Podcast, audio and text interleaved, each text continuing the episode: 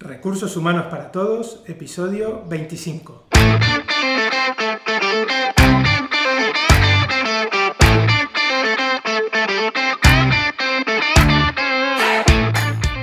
Bienvenida y bienvenido a Recursos Humanos para Todos, tu podcast semanal sobre recursos humanos.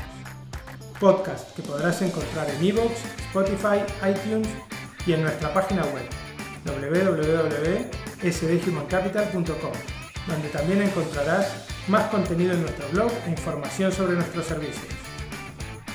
Este podcast está pensado para profesionales de recursos humanos, gerentes o jefes de equipo y podrás encontrar técnicas, consejos, ideas, conceptos y noticias sobre la gestión de personas. Eso sí, con un enfoque práctico y aplicable. Mi nombre es Santiago y hoy estoy con Guillermo y con Ramón, los tres socios de SD Human Capital. Y hoy vamos a hablar de cómo afectan las vacaciones a recursos humanos. Un tema muy adecuado para este periodo del año. Después de 25 episodios que no nos volvíamos a, a encontrar los tres, creo, ¿no? Yo creo que es el primero, hicimos el primero juntos y, y ahora este es el último que, nos, que hemos tenido la oportunidad de juntarnos para, para hablar de ese tema como dirían en la televisión de rabiosa actualidad, ¿no? Con, con el calor que está pegando, eh, dan ganas de hablar de vacaciones, ¿no? Y, y un poco lo que enunciaba Santi, eh, nuestra idea es analizar de qué manera este periodo del año afecta a la planificación o la gestión de recursos humanos. Bueno, más que nada, sobre todo dentro del Departamento de Recursos Humanos, ¿no? ¿Cómo, ¿Cómo, nos podemos organizar si estamos en, en un área de recursos humanos? Eh, ¿Qué es lo que tenemos que pensar?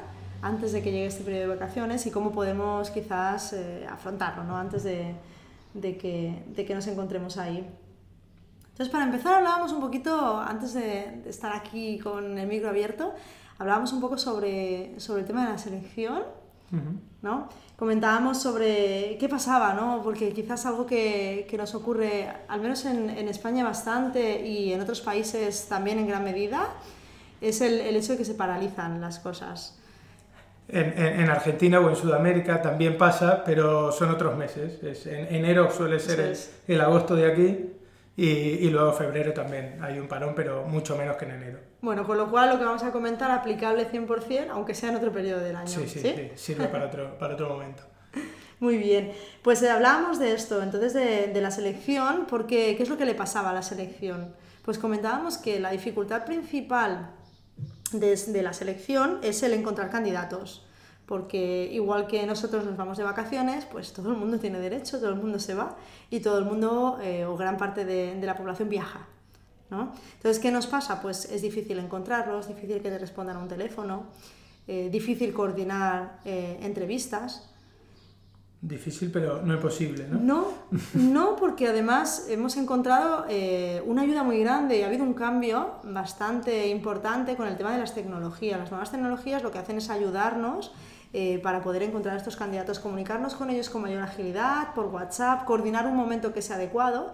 Y además hemos visto y hemos podido comprobar en varias ocasiones pues, que, que realmente pues, algunos están más relajados y encuentran con mayor facilidad un hueco para poder dedicártelo y poder estar contigo. O sea, que no olvidemos que tenemos... Eh, videoconferencias, que tenemos eh, WhatsApp, o sea que tenemos ayuda para continuar eh, con estos procesos sin que se cierren plenamente. Sí, ¿no? acá, acá, es importante, por ahí lo que, lo que mencionabas del WhatsApp, uh -huh. que obviamente eh, hay que tener en cuenta que las respuestas no van a ser inmediatas, ¿no? Digamos que la gente puede estar o por ahí en la playa o puede estar -huh. eh, en la montaña de viaje y si uno le envía un mensaje por la mañana, por ahí te respondan por la tarde porque por suerte a todos nos gusta estar sin el teléfono en la mano en vacaciones, ¿no? Entonces hay que tener un poco más de, de, de, flexibilidad y saber que los tiempos son distintos, pero el WhatsApp nos puede ayudar, como decía Ramón, y para coordinar uh -huh. esa entrevista por Skype o por el mismo WhatsApp o por donde sea, pero ya la podemos coordinar para tal día en tal hora y ahí sabemos que ambos tendremos una disponibilidad mayor ¿no? para, para poder conversar. Mm, sigue, sigue siendo verdad que seguramente es el peor periodo del año para iniciar un proceso de selección, o sea, yo creo que esto no ha cambiado, pero el impacto en el proceso no es tan bestia como hace, pues no sé, seguramente 5 o 6 años, donde realmente era un periodo absolutamente valle para encontrar candidatos, no, no, tenías esa disponibilidad que ahora la tecnología te lo permite, ¿no? Pero en cualquier caso siempre recomendaremos que en, en términos de selección intentemos planificar a sabiendas de que este va a ser un periodo complicado para encontrar candidatos, ¿no? O sea, o eh, cierras tus selecciones en este periodo haciendo las últimas entrevistas, julio, para incorporar luego en septiembre, o seguramente el rearranque de procesos a nivel fuerte lo, lo vayamos a encontrar en septiembre y no tanto en agosto, ¿no? Correcto.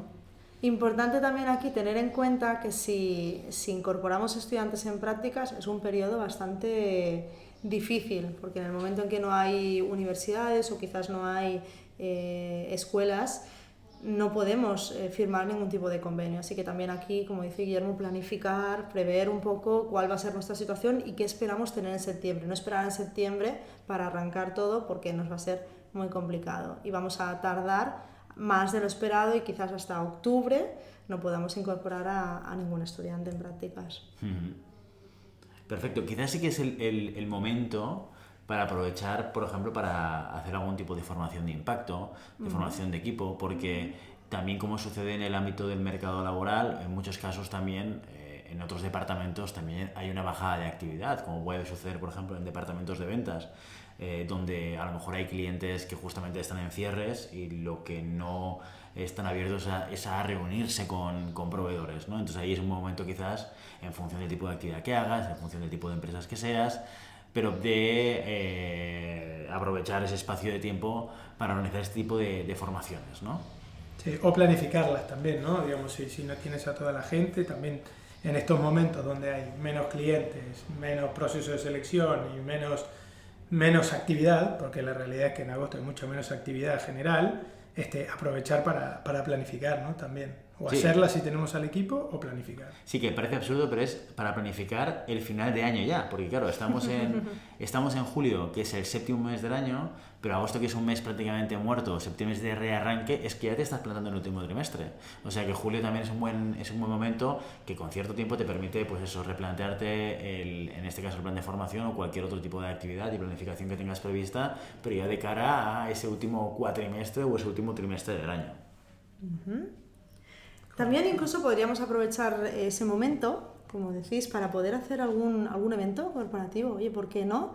Eh, antes de, irnos todos de vacaciones, pues poder hacer un evento, fomentar el, el clima laboral, buen clima, la cohesión, ¿vale? o sea, la comunicación, intentar trabajar ahí eh, con una actividad eh, más veraniega, quizás. ¿no? el, clima del verano siempre ayuda para, para la predisposición de todos. ¿no? Alguna actividad outdoor que nos ayude a, a, fomentar esto y a, y a, trabajarlo y volver y que la vuelta sea un, un, algo, encontrar ese lugar agradable para volver después de vacaciones. Sí, no nos deberíamos olvidar de, de, hacer este tipo de cosas un par de veces al año, de sacar a la gente de su contexto habitual, de permitir a la gente que se relacione a un nivel diferente de lo que hacen en el puesto de trabajo, porque eso está claro y es evidente que mejorar la relación entre las personas hace que se facilite el trabajo entre esas personas, ¿no? que el bloqueo que puedas tener cuando hay conflictos, cuando hay tensiones, cuando hay discrepancias, que siempre las hay, porque cada persona puede tener planteamientos diferentes sobre muchas cosas, el hecho de que de entrada hay un mínimo entendimiento, que no quiere decir que seamos amigos, ¿eh? pero que haya un mínimo entendimiento personal y una cierta conexión emocional por vivencias externas al trabajo, es que nos va a ayudar, nos va a ayudar y, hasta el más escéptico seguro que lo ha, que lo ha vivido y lo ha visto con toda claridad. Por tanto, momento perfecto para, para mes de eventos. Sí, el antes y el después, ¿no? Sí. Y, y en línea con esto, como, como comentábamos antes también, que, que la actividad baja, aprovechar para, para, pensar en el equipo, ¿no? Y de ver qué, qué, acciones puedo hacer si es que no tengo tanto trabajo este, del día a día, no te come tanto en, en esta etapa, tratar de pensar, de, ser creativos y de ver qué, qué, puedo hacer además de eventos con mi equipo, qué cosas, qué cosas podría hacer para, para ayudar a que el equipo cada día esté mejor, ¿no? Pues ahí podemos hacer también eh, una reunión de, de, estas que nunca tenemos tiempo o que nos cuesta muchísimo de reunirnos con, con nuestros equipos para, para, ver cómo está yendo todo, eh, hacer una, una, pequeña evaluación, una reunión, una conversación de desempeño, hacer esa de medio año, aprovechar ahí ese momento que, que seguro que es un buen momento para poder sentarse y, y mantenerla con más calma ¿no? y poder hablar y, y poder reenfocar o enfocar correctamente eh, la última parte del año. Exacto, si no logramos hacerla en junio porque el, el día a día era mucho más complejo, aprovechemos julio o agosto, ¿no? Pero, pero es importante que se tenga para que todos sepan dónde, dónde están. Uh -huh. Perfecto, pues algunas ideas, algunos tips, algunas recomendaciones para gestionar procesos de recursos humanos en este periodo del año. Y, uh, y, bueno, y nosotros también nos vamos de vacaciones, no como compañía, no como actividad profesional, pero con este capítulo, con este episodio de hoy, vamos a dar por finalizado la temporada primera de Recursos Humanos para Todos. Han sido 25 episodios intensos, con, con, muchos aprendizajes, con muchas cosas que nos llevamos. Nuestra primera experiencia dentro del mundo del podcasting. Sí. ¿eh? Esto se dice pronto, pero llevamos ya seis meses eh, generando contenidos de audio sin haber hecho nada antes, con lo cual todo lo que hemos aprendido eh, de audio, de no audio y de, y de estructura de, de programa. Y, uh, y, nada más que decir, que volveremos en septiembre, ¿no? Esto, esto nos ha gustado, ¿no, chicos? Uh -huh. sí. sí. y que aprovecharemos también nosotros este periodo para, para, planificar, para ver un poco qué es lo que hemos hecho durante este tiempo. Y, y para ver... volver con todo, ¿no? Ahí está. para volver más y mejor. Más y mejor. Perfecto, genial. Como siempre, y no va a ser menos hoy, hasta aquí nuestro episodio de Recursos Humanos para Todos. Os invitamos a que os pongáis en contacto con nosotros, nos deis vuestra opinión y nos sugeráis temas o preguntas, incluso cambios que queréis que hagamos de cara a la temporada número 2 que vamos a iniciar en septiembre. Siempre lo podéis hacer a través del correo electrónico rrhhparatodos.sdhumancapital.com o a través de la página de contacto en sdhumancapital.com barra contacto.